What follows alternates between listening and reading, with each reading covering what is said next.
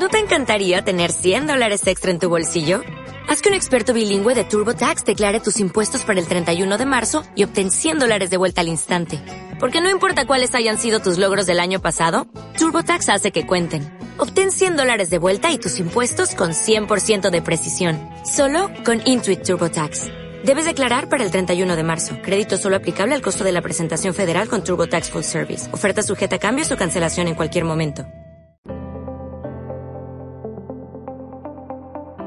Bienvenido a Omega Centro Cristiano. Estás por escuchar un podcast para varones. No olvides compartir la palabra de Dios y este podcast también. Comenzamos.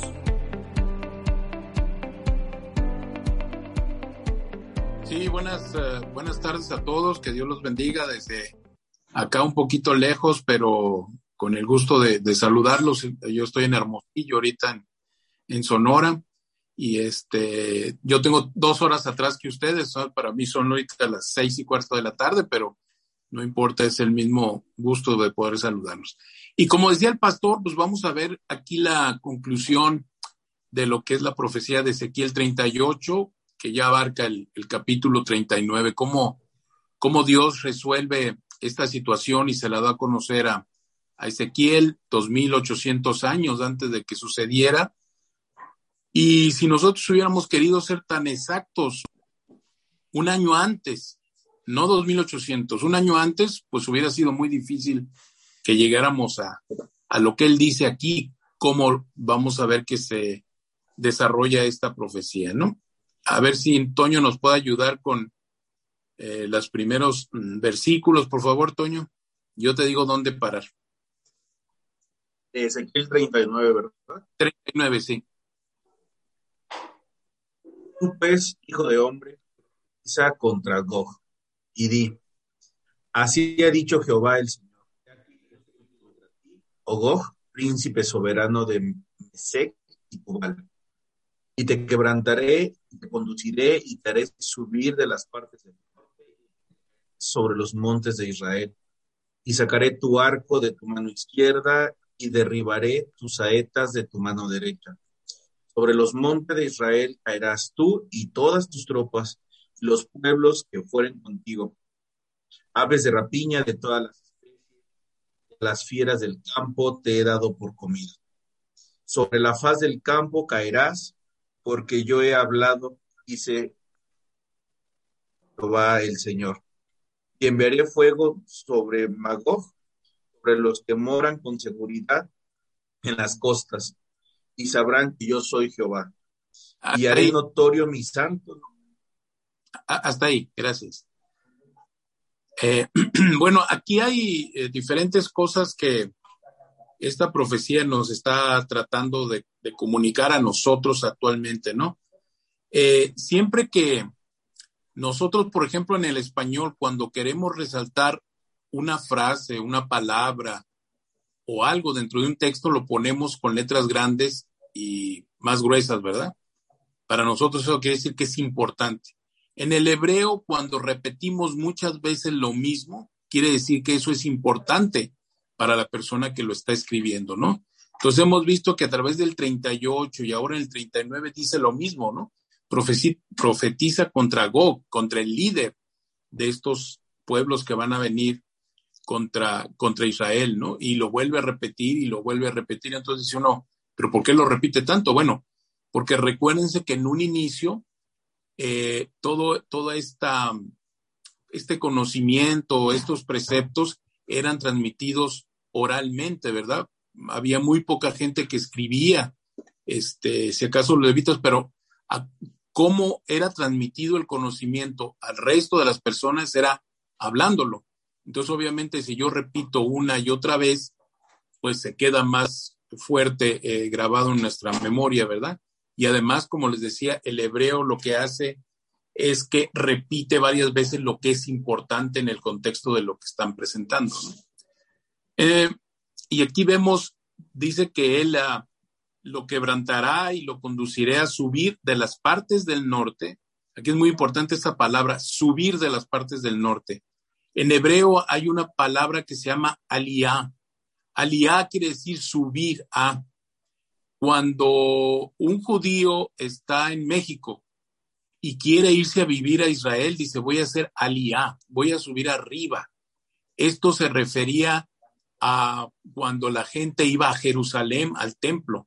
Era una parte eh, eh, más alta y ellos decían, voy a hacer aliá, voy a subir al templo, a, donde está la ciudad de Dios, que era Jerusalén. Entonces ahora se quedó ese término genérico, ¿no? Ahora todos los que vienen hacia Israel hacen aliá, o sea, suben a.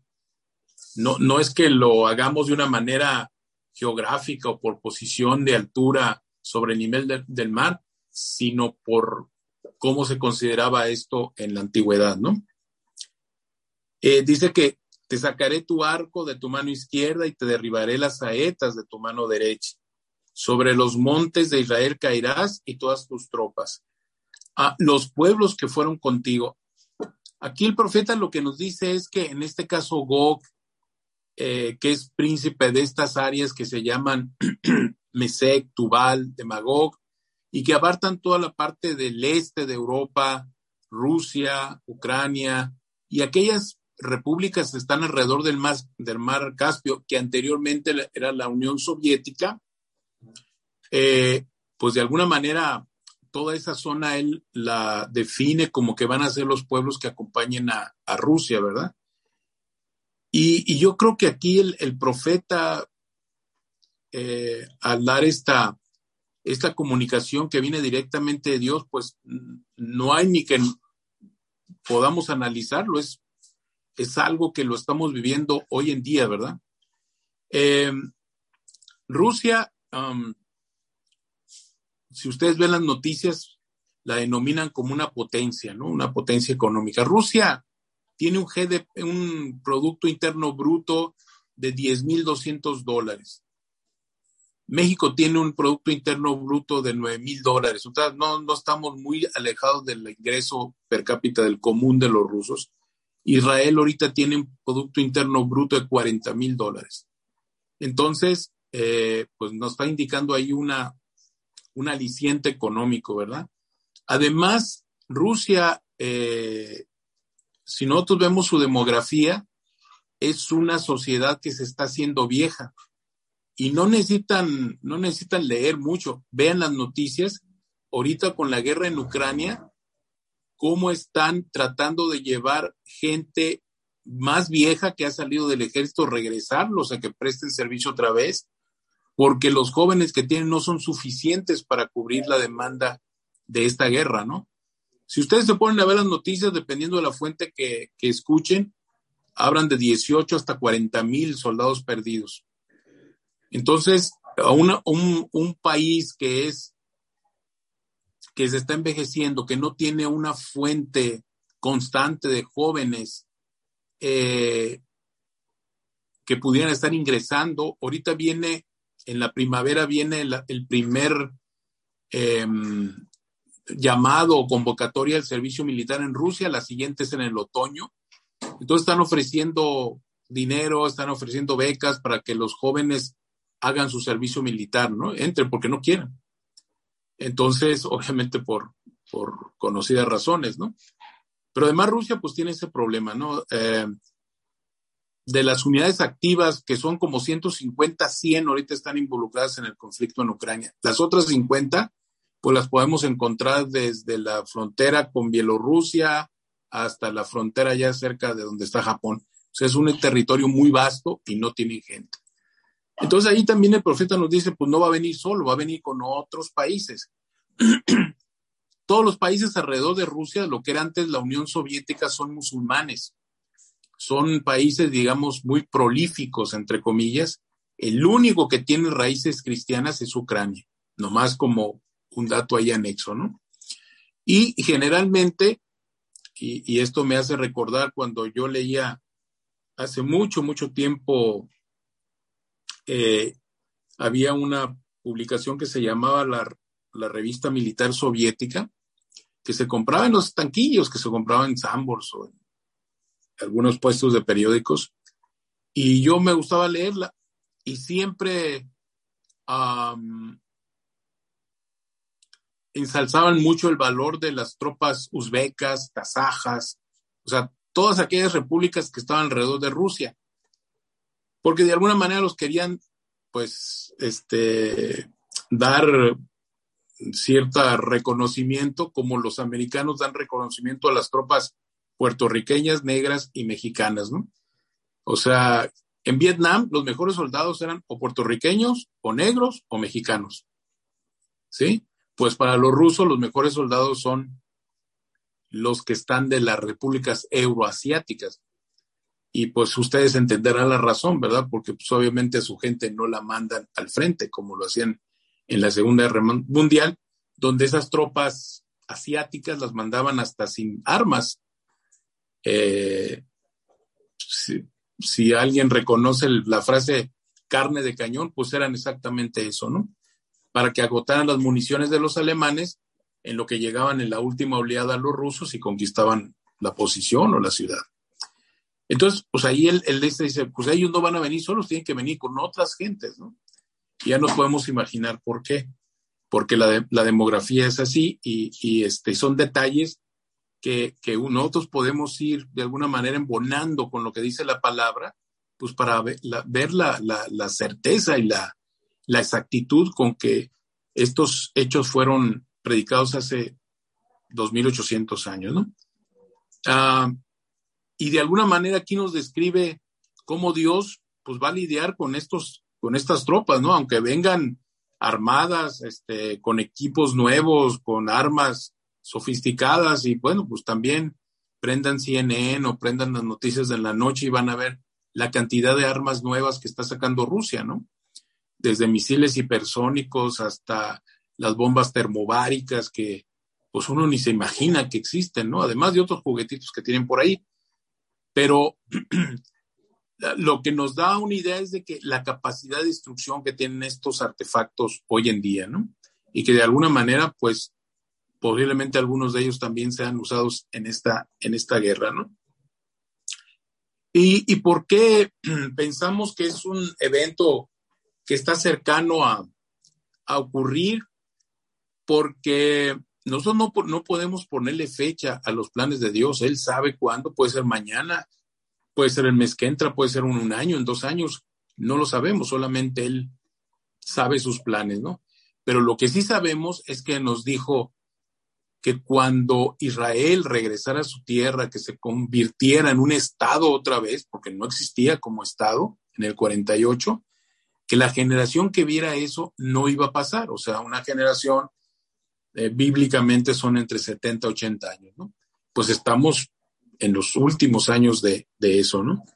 Podemos nosotros hablar de fechas, pero pues eso es antibíblico porque eso no nos es dado a nosotros poner fechas o calcularlo y que si va a ser tal fecha o si fue a ser en, el invierno o en el verano o, tal fecha del, del, calendario judío. No, eso solamente Dios lo sabe. Pero lo que sí podemos ver, si nosotros vemos el cielo y vemos que se está nublando, pues podemos estimar que va a haber lluvia. O si se está despejando, podemos estimar que vamos a tener un día soleado, ¿verdad? Entonces, este, pues por los nubarrones que vemos, pues eso nos indica qué tan cerca estamos, ¿no? Y luego también dice que, enviará fuego sobre Magog y sobre los que moran con seguridad, seguridad en las costas sabrán que yo soy Jehová. Él de alguna manera castiga a estas poblaciones. Ahí ustedes pónganle el nombre que quieran a esas armas, yo ya tengo el mío, pero eh, ustedes pueden imaginarse el, el, que más les convenga, pues nomás vean también las noticias, ¿no? Lo, cómo han estado este, enviando misiles desde, desde Rusia, desde el mar hacia, hacia Ucrania y cómo pues, han devastado ciudades enteras. Toño, la que sigue, por favor, y yo te voy diciendo dónde parar. Gracias. Y haré notorio mi santo nombre en medio de mi pueblo Israel y nunca más dejaré profanar mi santo nombre, y sabrán las naciones que yo soy Jehová, el Santo de Israel. He aquí viene y se cumplirá, dice Jehová el Señor. Este es el día del cual he hablado. Y los moradores de las ciudades de Israel saldrán y encenderán y quemarán armas, escudos, a veces. Por favor, hasta ahí. Y ahorita le continuamos. Entonces él dice, al hacer esto, yo voy a, ir a favor de Israel, yo, yo como Dios, no, no dice ahí, yo y el ejército de Israel nos enfrentaremos, no, dice yo solamente.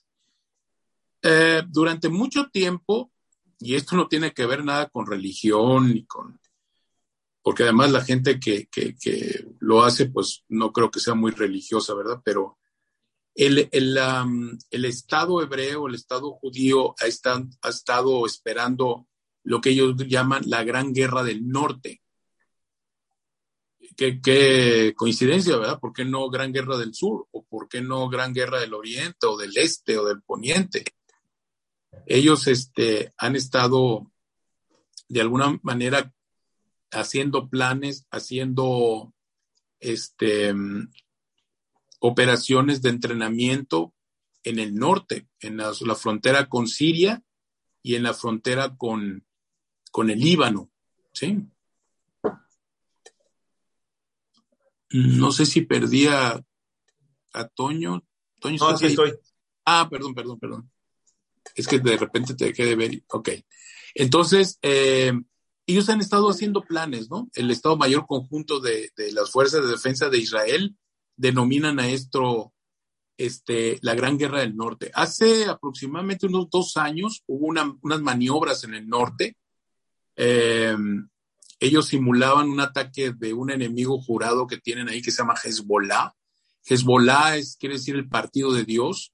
Es ayudado por, financieramente por Irán y, este, y es gente que pues está muy armada eh, y, las maniobras fueron en, el norte esperando ese tipo de, invasión y también pues por de la parte de las alturas del Golán. Habíamos hablado la semana pasada que cuando ellos interceptan llamadas radio, radiofónicas o, o, interceptan mensajes en el, en el Monte Hermón, pues no es árabe lo que escuchan, es ruso lo que escuchan, o iraní, ¿no? No sé si ustedes saben, pero Irán tiene muchas bases ya en Siria.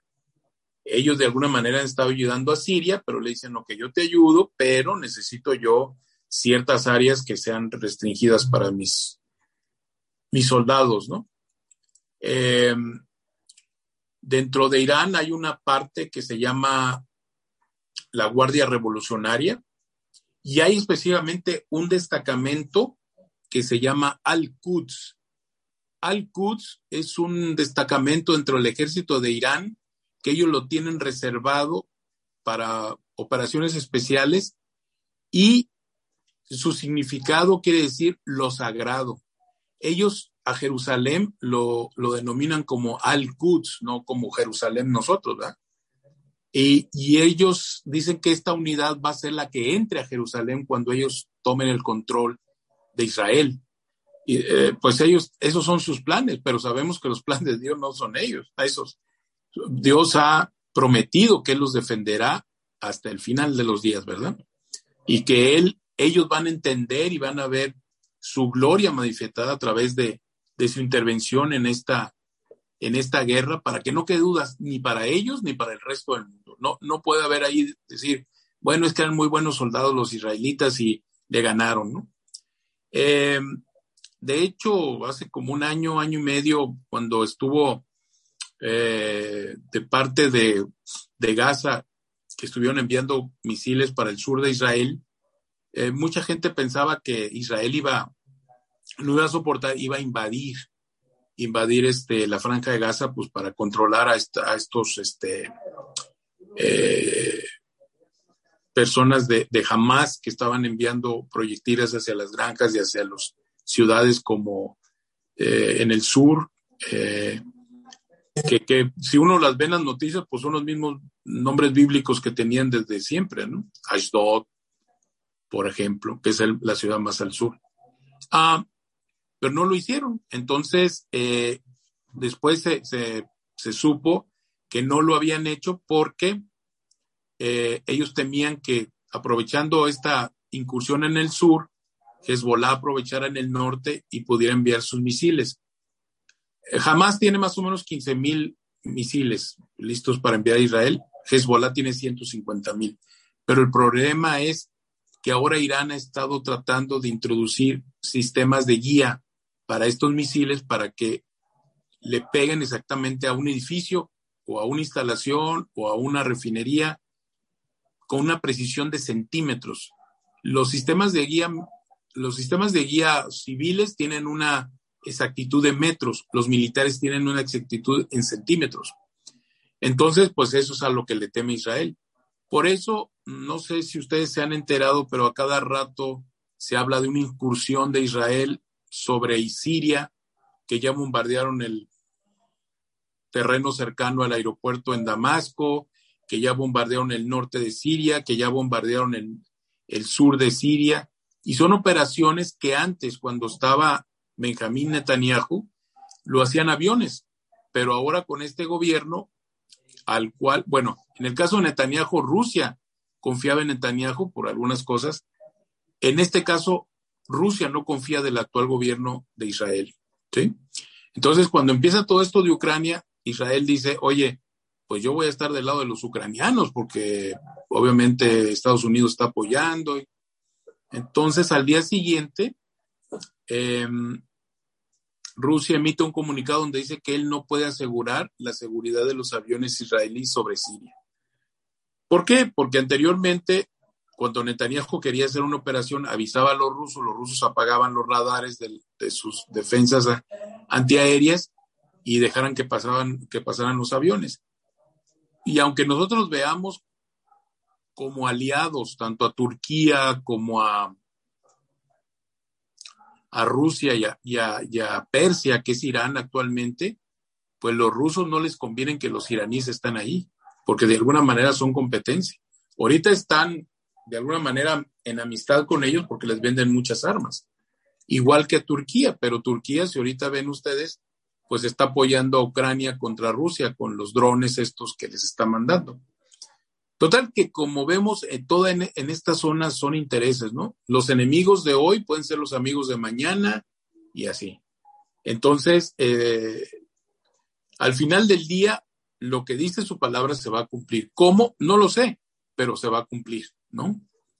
Em, y, este es, importante de, tener en consideración, ¿no? De hecho, eh, hace algunos tres, cuatro años hubo un atentado contra la banda y el coro del ejército de Rusia. Iban en un avión a dar una presentación y los volaron en el aire. Parece ser que el Mossad, la inteligencia de Israel, les pasó cierta información a Putin para que supiera quién, quién había sido y Putin le dijo a Netanyahu, dígame qué es lo que quiere, yo, yo te doy lo que quieras, como un signo de respeto ante tu apoyo. Y lo único que pidió Netanyahu fue el cuerpo de un, de un espía israelí que fue fusilado en Siria hace mucho tiempo. De hecho, fue tan bueno este espía que casi lo nombran ministro de la guerra en Siria. Este, él se llamaba Eli Cohen. Eli Cohen lo pueden ustedes poner en Google y les viene ahí la, historia de quién fue Eli Cohen.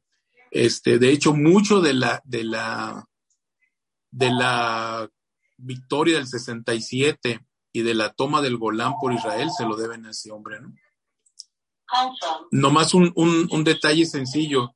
Cuando él fue del lado sirio a visitar las tropas con los, la gente del ejército de Siria, les dijo, oigan, pues estos soldados están muriendo de calor, ¿por qué no compran unos arbolitos para que les den sombra? Digo, ah, muy buena idea, ¿no? Porque pues están las piezas de, artillería, pero ellos no tienen una sombra.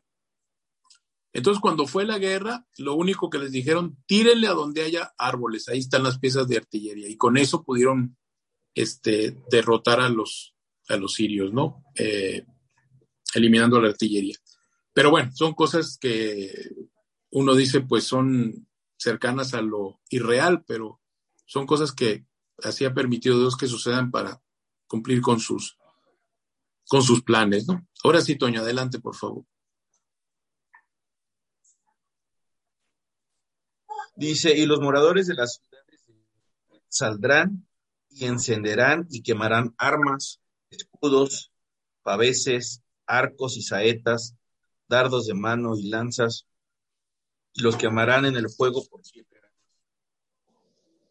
No traerán leña de campo, sino quemarán las armas en fuego y despojarán a sus despojadores y robarán a los que les robaron, dice Jehová el Señor. Hasta ahí, hasta ahí, por favor. Entonces, ¿qué nos indica aquí que eh, después de la intervención de Dios, porque una cosa va a quedar clara, eh, él, eh, como les mencionaba anteriormente, él no dice, yo como Dios junto con el ejército de Israel derrotaremos a los enemigos que vienen desde el norte, esta coalición, no, dice yo, yo personalmente.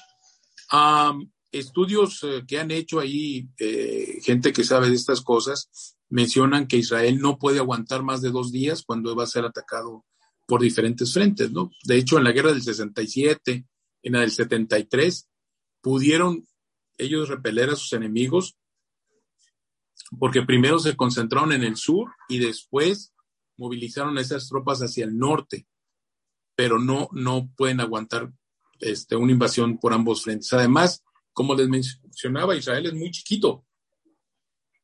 Eh, hay, hay, partes de Israel donde un avión de combate lo, lo recorre de, de, lado a lado en tres minutos. O sea, es muy angosto. El territorio es como de la, de la superficie del Estado de México. No, no es un estado grande, ¿verdad?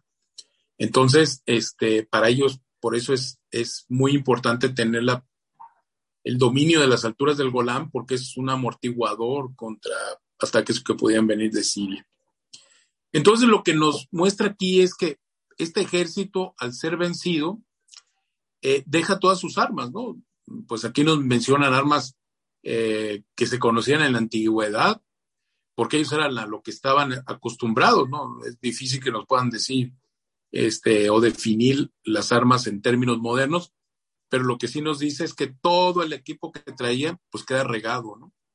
Eh, y esto, esto también lo podemos ver en las escenas que estamos viendo ahora en Ucrania, eh, largos filas de, camiones, de tanques, de vehículos blindados, de maquinaria pesada, abandonados, ¿no? Entonces llegan los ucranianos y con ayuda de los granjeros se los llevan este, para repararlos y usarlos contra los rusos. Entonces, eh, aquí lo, lo importante es que dice que quemarán estas armas por siete años. O sea, ¿qué, arma puede durar una energía que nos dé siete años, no? Eh, y aquí yo no, no sé porque no lo he visto, pero me parece muy extraño la cifra de siete años, ¿no? Porque según esto, eh, los estudiosos mencionan esta guerra al inicio de la tribulación y dice que va a poder durar siete años este combustible. ¿Qué combustible se les puede ocurrir a ustedes que sea, no?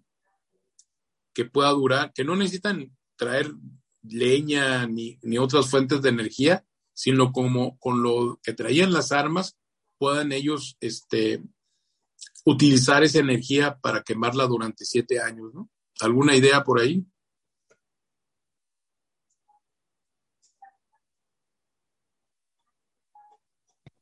No sé, tal vez algo nuclear.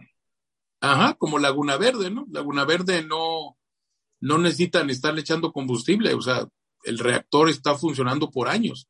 Un submarino nuclear igual no necesita llenarlo de combustóleo, petróleo, como antes se hacía. E, esos barcos o submarinos pueden andar este, miles de, de kilómetros con la carga que traen nuclear, ¿no? Es la única forma que, como yo lo veo, que lo puedo relacionar, porque no es solar, no es, porque venían en las armas, ¿no? O sea, ¿qué puede ser transportado en un arma y que me ayude dándome energía siete años? Pues alguna cosa nuclear, ¿no?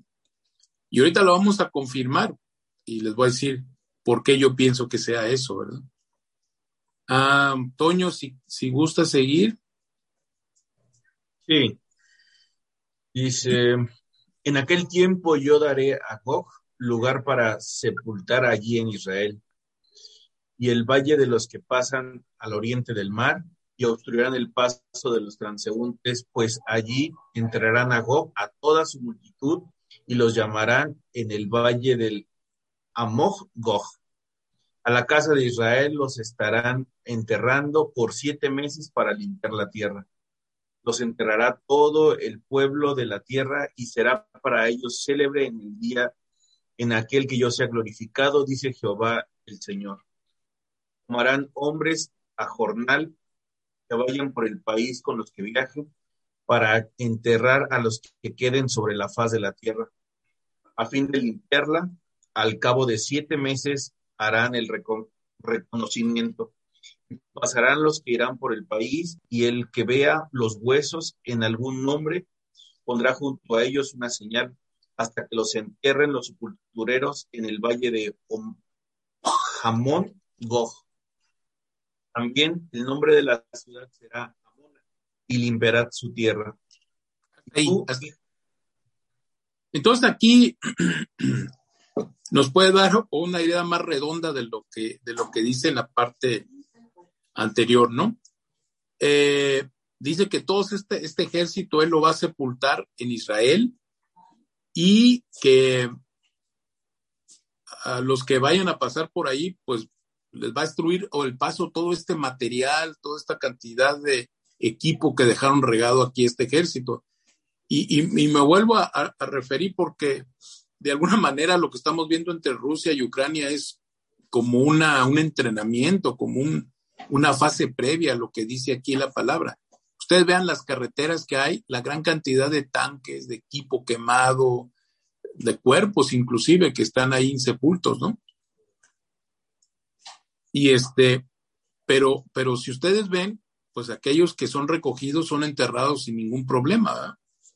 Pero acá dice que no, que estará enterrando por siete meses. Imagínense la cantidad de gente que va va a haber ahí. Este, y aquí me, me, llama la atención mucho esta parte que dice para limpiar la tierra.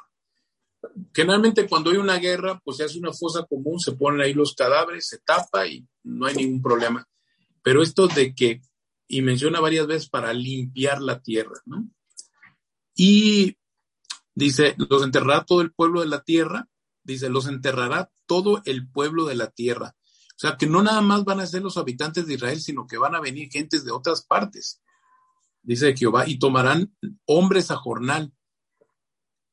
Eh, aquí yo me puedo imaginar de que yo tengo que pagar a alguien por un trabajo en tanto que el trabajo sea especializado, ¿no? Y dice, tomarán hombres a jornal que vayan por el país con los que viajen para enterrar a los que queden sobre la faz de la tierra a fin de limpiarla. Al cabo de siete meses harán el reconocimiento. O sea, aquí es otra parte que me, me brinca a mí dice, cuando hagan el reconocimiento, quiere decir que esa tierra antes de siete meses no pudo ser este, explorada, a ver qué había pasado, por qué no, no sería explorada, ¿no? Y yo entiendo, o sea, me puedo imaginar, porque obviamente la Biblia no me lo va a decir, porque, pero me da las, las claves, es tanta la radiación que hay en esa zona que los seres humanos no pueden estar hasta siete, siete meses.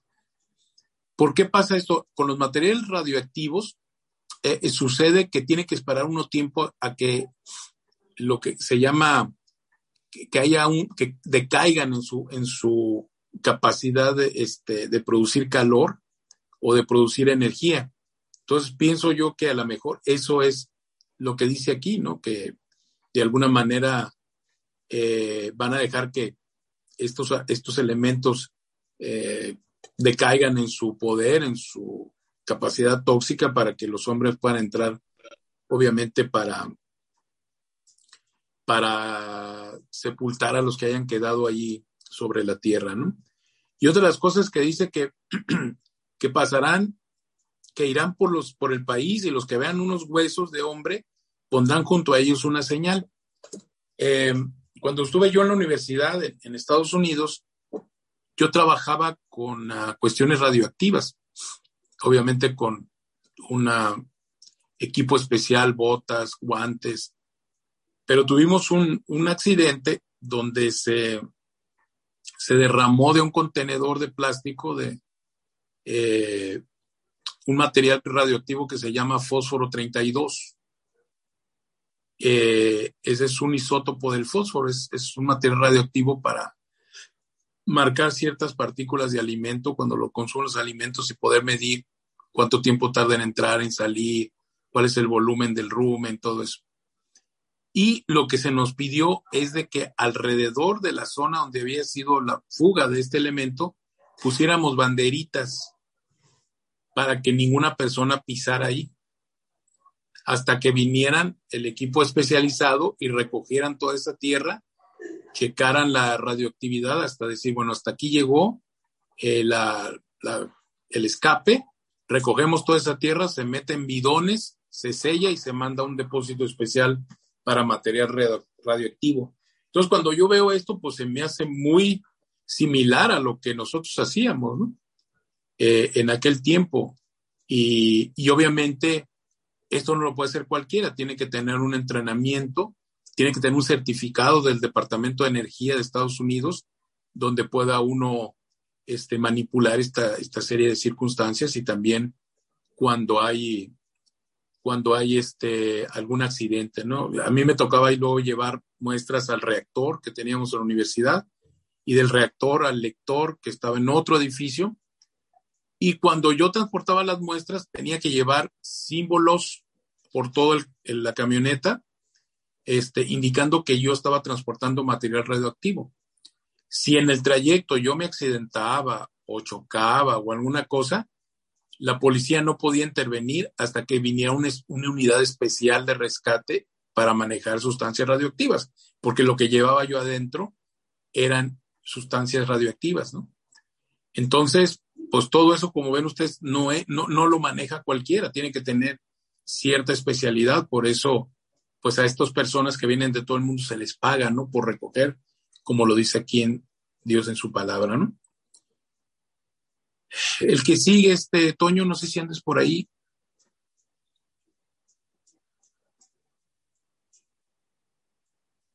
O si quieren, yo, yo continúo, dice.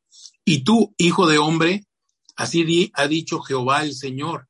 Di a las aves de toda especie y a la toda fiera del campo, juntaos y venid, reunidos de todas partes, a mi víctima que sacrifico para vosotros, un sacrificio grande sobre los montes de Israel, y comeréis carne y beberéis sangre.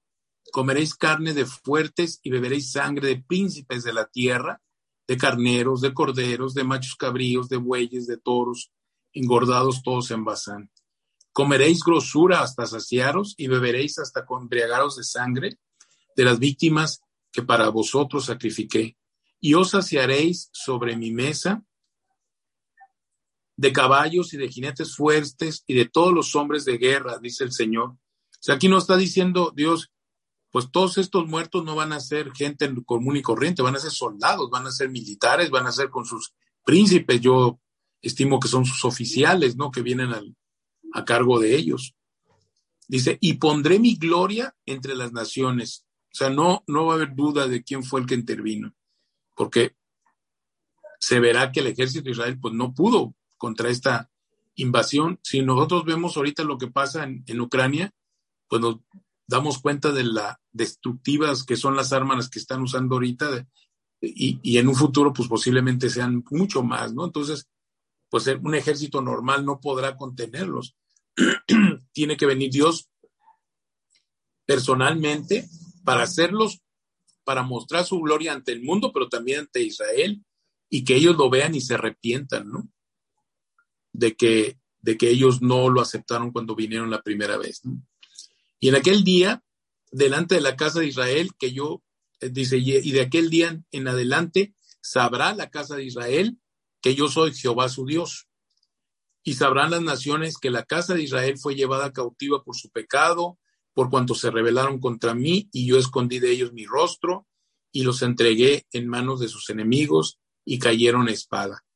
O sea, esta guerra pues no va a ser este, sin pérdidas para Israel, va a morir mucha gente, pero pues de esa forma Dios les va a mostrar a ellos su amor, su compasión al rescatarlos, ¿no?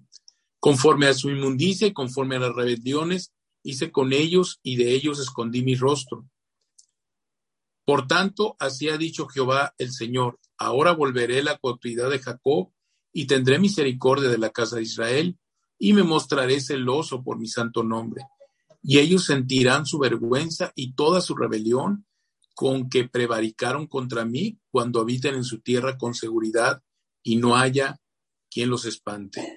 Cuando los saque de entre los pueblos y los reúna en la tierra de sus enemigos y sea santificado en ellos ante los ojos de muchas naciones, sabrán que yo soy Jehová su Dios, cuando después de haberlos llevado del cautiverio entre las naciones, los reúna en su tierra y, sin dejar ahí a ninguno de ellos, ni esconderé más de ellos mi rostro, porque habré derramado de mi espíritu sobre la casa de Israel, dice Jehová el Señor. Entonces al final, él nos menciona que él traerá a su pueblo, como venimos viendo en el 36, en el 37, en el 38, los va a congregar otra vez en, en la tierra que él les prometió, que es Israel, y, des, y los salvará de, de esta invasión del norte, para que ellos vean que él es el Dios eh, de sus ancestros, que Él es el Dios de ellos también y que ellos vuelvan sus ojos a Él otra vez, ¿no? Y dice uno, oye, pero suena duro. Bueno, es que la justicia de Dios así es, ¿no? No es, no es una cosa suave, no es una, dice que tenemos que tener este temor y temblor ante Él, que es un Dios justo, ¿no? Y pues ahorita, sobre todo ahora que tomó posesión el nuevo gobierno en Israel, pues cada vez se alejan más de, de sus bases eh, eh, bíblicas, ¿no? Porque este gobierno que entró es liberal, eh, muy diferente al que tenía Netanyahu, que Netanyahu, pues, él tenía un día dedicado en su casa para leer la Biblia, para llevar estudios de la Biblia. Estos son todo lo contrario, ¿no? Son pro aborto, este, eh, siguen la agenda del LGBT, de eh, todas aquellas cosas que son, que a Dios lo considera como abominación, este gobierno las promueve. Además, este, pues le dio cabida a participantes de los palestinos, ¿no? Es como si, este, durante la Segunda Guerra Mundial en Estados Unidos hubiera habido diputados nazis. Pues es, es lo mismo que tiene ahorita el, el Parlamento israelí, ¿no? Parte de ellos este, es, es, una fracción de palestinos, pero no palestinos que dijeran, bueno, pues estamos viendo en Israel, no, son miembros de la, los hermanos musulmanes, que ni aún en los países árabes está aceptada, a Israel sí la acepta, porque pues son gente terrorista que está eh, vinculada al Estado Islámico con Al Qaeda, ¿no? Entonces, pues vemos ahorita que Israel pues no está en su mejor condición en cuanto a su gobierno, que ellos no, pues no, no aceptan las cuestiones bíblicas, rechazan este, eh, a Dios como, como Señor de, de, de Israel, pues todo, todo, esto tiene consecuencias. Entonces, eh, más que todo, a mí me, siempre me ha llamado la, atención estos versículos por la exactitud con la que muestran en una forma cronológica cómo se va desarrollando el plan de Dios, ¿no? Eh, y podemos estar de acuerdo o no, pero esa es su palabra y su palabra se va a cumplir, ¿no? Y, es increíble cómo si nosotros con toda la tecnología que tenemos no podemos estimar qué va a pasar dentro de un mes, ¿no? Si ahorita alguien le preguntan cuándo se va a agarrar se va a acabar la guerra en Ucrania, pues no tenemos ni idea. Puede ser en 15 días, puede ser un mes, puede ser en seis meses. ¿Cómo es posible que un hombre haya recibido este mensaje 2008? Queda la letra a donde vamos, ¿no? No me queda duda que el resto que falta, pues también se cumplirá, ¿no? Porque así es su palabra, es fiel y verdadera. Entonces, eh, esto yo creo que es más que un llamado a que nos pongamos nerviosos o nos dé miedo, nos dé temor, es un llamado a ocuparnos en las cosas de Dios y estar cada día más cerca de Él, porque lo que viene hacia adelante, pues si yo les dijera que todo va a ser eh, color de rosa y miel sobre hojuelas, pues les estoy engañando, ¿verdad? Porque la palabra no dice eso. Y la palabra dice que va a venir eh, van a venir problemas, va a venir hambre, va a venir guerras y rumores de guerras. Ah, nada más como un dato y al final. Esta guerra entre Rusia y Ucrania es la primera guerra híbrida que se da en la historia. ¿Qué quiere decir una guerra híbrida? Una guerra híbrida es, anteriormente era ejército contra ejército, ¿no? Ganaba el que mataba más soldados, el que conquistaba territorio. Una guerra híbrida es una guerra en diferentes niveles. Obviamente es lo militar, pero también es en lo económico, en, lo en, las noticias, en, la guerra de, de, la percepción, ¿no? ¿Quién es el malo? ¿Quién es el bueno? Eh, es, una, es una guerra por la verdad, ¿no? Decía Winston Churchill que la verdad es algo tan preciado en la guerra que tiene que ser escoltado por una serie de mentiras, ¿no? Entonces, eh, es una guerra en, las cuestiones de eh, producción de alimentos, ¿no? O sea, Ucrania por sí sola puede abastecer a 600 millones de, habitantes de la Tierra. Ellos tienen, son 40. Pero la capacidad de producción por el tipo de suelo que tiene, sobre todo de cereales y oleaginosas, da para alimentar a 600 millones de, individuos, ¿no? Si ustedes le quitan a, al abasto de granos, sobre todo de trigo, de maíz, 30, 20%, pues verán la cantidad de grano que vamos a necesitar y que no va a estar disponible por la guerra misma, ¿no? Entonces, pues ya no podemos ir dando idea de cómo van a estar las cosas en un futuro. Obviamente el grano sube, eh, el grano se utiliza para la alimentación de animales, va a subir el huevo, el pollo, el cerdo, la leche, porque los animales tienen que comer. Entonces, este, y es cuando tenemos que voltear los ojos a Dios, ¿no? Y, pedirle a Él por su guianza, por su protección, por su cobertura sobre este tipo de, situaciones, ¿no? Para, para que podamos atravesar esta, este tiempo tan malo, ¿no?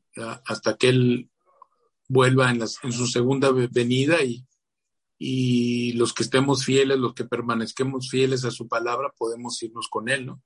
Porque después lo que viene, si esto es duro, pues lo que viene es todavía peor, ¿no? Entonces, eh, pues poner nuestra, nuestra esperanza en Él, que es el único que, que nos la puede dar, no, ningún político, ningún gobierno, porque la misma Biblia dice, maldito el hombre que confía en el hombre, ¿no? Entonces, hay que tener los, puestos, los, ojos puestos en él, ¿no? Y pues uno puede decir, oye, me, llama la atención, yo confío en Toño, yo confío en Omar, o yo confío. Pues eso no es lo que dice la palabra. Nosotros tenemos que confiar en Dios porque Él es fiel y nunca nos va a desamparar, ¿no? Y es el único que nos puede proteger ante lo que viene hacia adelante, ¿no? Y vemos cómo se colapsan los, los, los gobiernos, cómo vemos las decisiones que toman, ¿no? Antes que ni podíamos imaginar las decisiones económicas, que si sube el peso, que si baja el peso, que si aumenta la deuda, que si no. Todo eso son complicaciones, pero apenas son los primeros dolores de parto, ¿no? Muchas gracias, hermanos, por la oportunidad de, compartir con esto y, sobre todo, pues como cabezas de hogares, eh, nuestra confianza está en Él, ¿no? No está en ningún hombre, está en Él y pedir por nuestras familias, por nuestros conocidos y pues hablarle a la gente que podamos decir, este, eh, creo que dentro del pan, del plan del maligno, pues lo de la pandemia, lo de la guerra, han sido ensayitos para ver cómo él puede obtener sus mejores resultados, ¿no? Pero Dios, pues Dios tiene su plan y es el que va a ganar al final del día, ¿no? Y nosotros ya sabemos cuál es el final de la película y que es que Dios vence al mal y, el enemigo es derrotado.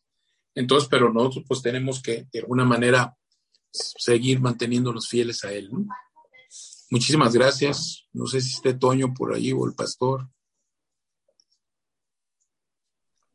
¿Me escuchan? Sí, sí, aquí estoy. Pues no sé, ¿algún comentario que quieran hacer, alguna pregunta al respecto?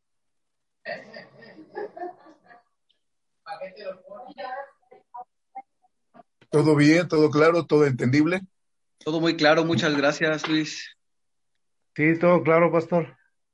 Gracias.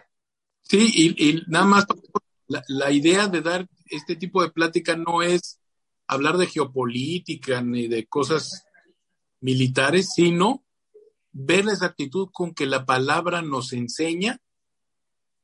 ¿Y, ¿Y, por qué lo voy a creer? Pues porque lo estoy viendo, lo estoy viendo actualmente, porque ya lo vi. Porque ya sé que existe un Estado de Israel, porque sé que milagrosamente en el 67 venció a sus enemigos, en el 73 casi pierde, pero la mano de Dios los volvió a sacar del problema y que durante todos esos años han mantenido un estado de guerra, defendiéndose contra sus enemigos, Justamente la semana pasada ha habido varios atentados este, terroristas en, Israel, pero Dios sigue siendo fiel, ¿no? Sigue siendo fiel a su, a su compromiso, a su pacto con ellos.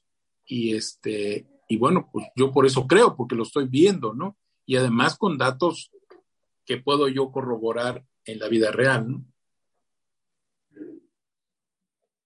Dale más potencia a tu primavera con The Home Depot. Obtén una potencia similar a la de la gasolina para podar, recortar y soplar con el sistema OnePlus de 18 voltios de Ryobi desde solo 89 dólares. Potencia para podar un tercio de un acre con una carga. Potencia para recortar el césped que dura hasta dos horas. Y fuerza de soplado de 110 millas por hora. Todo con una batería intercambiable. Llévate el sistema inalámbrico OnePlus de 18 voltios de Ryobi. Solo en The Home Depot. Haces más. Logras más.